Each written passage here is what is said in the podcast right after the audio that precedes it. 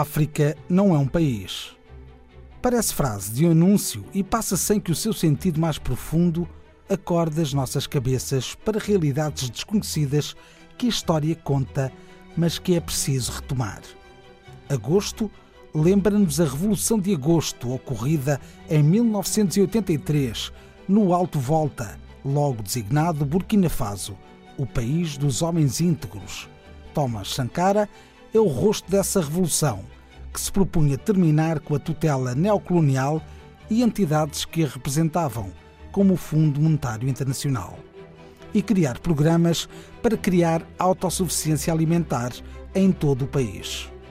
Situado entre a floresta e o deserto, percorrido em parte pelo rio Volta, a região tem inscrita na sua memória mais antiga a passagem de povos vindos do sul e a sua fixação em territórios dependentes da irrigação do volta negro, branco ou vermelho.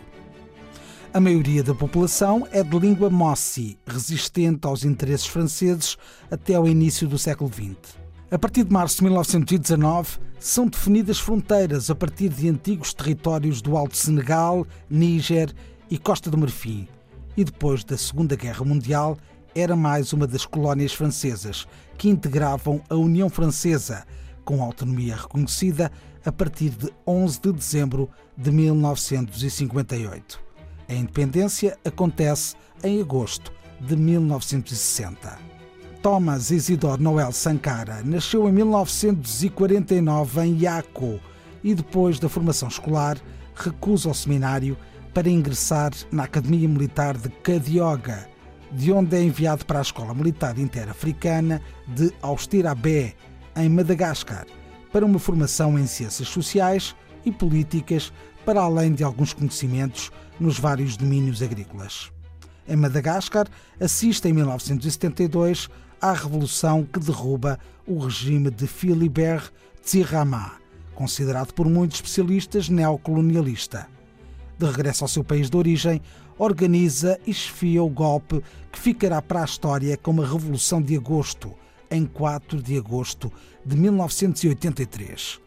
O seu programa é então revelado e, num famoso discurso nas Nações Unidas, em 1984, afirma recusar o estado de sobrevivência, afrouxar as pressões, libertar nossas terras do imobilismo medieval, democratizar nossa sociedade e abrir os espíritos para um universo de responsabilidade coletiva, para ousar inventar o futuro quebrar e reconstruir a administração por intermédio de outra imagem do funcionário, mergulhar nosso exército no povo pelo trabalho produtivo e lhe lembrar incessantemente que sem formação patriótica, um militar é somente um criminoso potencial.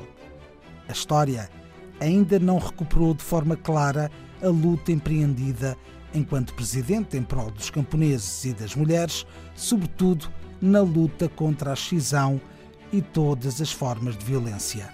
Foi assassinado a 15 de outubro de 1987. Propostas de leitura: La biographie de Thomas Sankara, La patrie ou la mort, Paris, L'Armentin, 2007.